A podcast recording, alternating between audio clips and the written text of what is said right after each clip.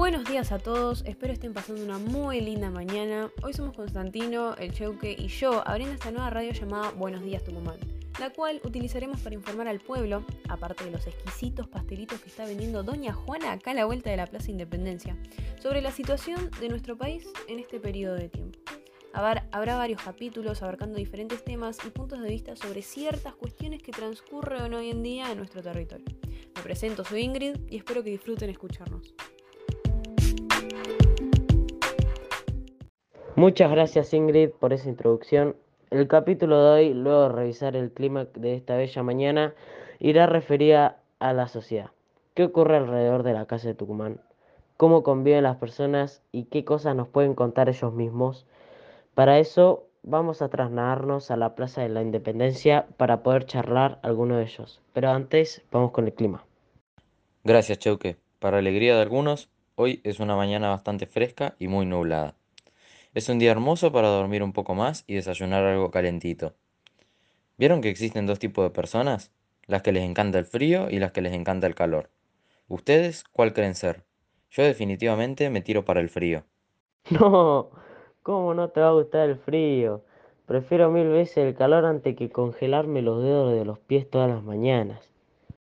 Pero, ¿qué preferís? ¿Despertarte todo chivado o despertarte en un ambiente fresco, comiendo unos churros calentitos?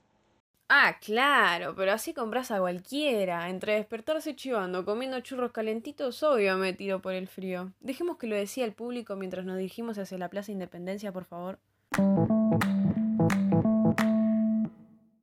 Bueno, es verdad que estaba fresca la mañana, ¿eh? Vamos a preguntarle a doña Valentina a dónde se dirige con este frío. ¿Cómo anda, doña Valentina? Queríamos preguntarle, si no le molesta y tiene tiempo, ¿a dónde va con tanta prisa?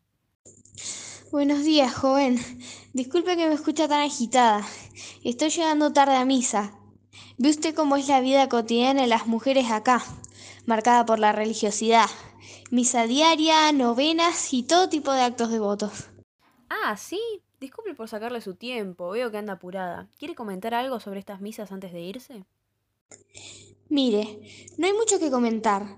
Las misas son misas. Lo único que aborrezco con mi alma es que en los templos no hay bancos. Así que los sirvientes y esclavos cargan alfombritas de iglesia y reclinatorios, pero se ocupan rapidísimo. Es una guerra encontrar un asiento y un lujo si es cómodo. Así que lo dejo acá para poder al menos descansar mis piernas cuando llegue. Adiós. Parece que doña Gómez realmente tenía prisa, pero creo que yo, más que por conseguir un asiento, a que por ir a misa. Mientras tanto, ¿qué harán los niños para entretenerse? No creo que muchos les interese esta parte religiosa. ¿Cuáles serán los juegos de la juventud? Ahí se encuentra Santiago. Se ve divirtiéndose con algo. Vamos a preguntarle. ¿Cómo andás, Santiago? Mirá, tengo una duda. Que seguro vos me las podés resolver. ¿Podrías comentarme cómo se divierten los niños de ahora? ¿A qué juegan para no aburrirse? Hola, yo estoy muy bien. Mis amigos y yo jugamos mucho con pelotas. Las hacemos nosotros con trapos. Sino también, cuando ya nos aburrimos de eso, jugamos a la rayuela y al bolero. Pero mis favoritos son el trompo y el volatín. No por presumir, pero puedo decir que soy bastante bueno en esos dos. Bueno, a mí me encantaría ser igual que vos y sobre todo envidio tu humildad. Muchas gracias por tu aporte. Para agregar algo más de lo que dijo el chico, sé que en el común denominador de las casas hay diversos instrumentos musicales y a su vez los juegos de naipes son habituales en todas las esferas sociales. Es verdad eso. En mi casa se juega mucho juego de cartas. Por eso, el crecimiento de apuestas es un juego que intentan reprimir desde hace bastante, pero con escasos resultados. Y aparte de jugar, ¿cómo vas con la escuela? Este es mi último año de escuela primaria, y ya termino. Estoy re contento. Voy a la escuela de convento de San Francisco. Ahí van todos mis amigos también. Creo que es la única escuela que hay, igual. ¿Tenés compañeritas también? No, la escuela es solo para varones. Las chicas casi ni saben leer ni escribir. Algunas. Igual, como mi hermana, recibe una instrucción domiciliaria, es decir, lectura, rezos, escritura y números, pero muy pocas. Bueno, muchas gracias Santiago. Te dejamos tranquilo para que sigas jugando.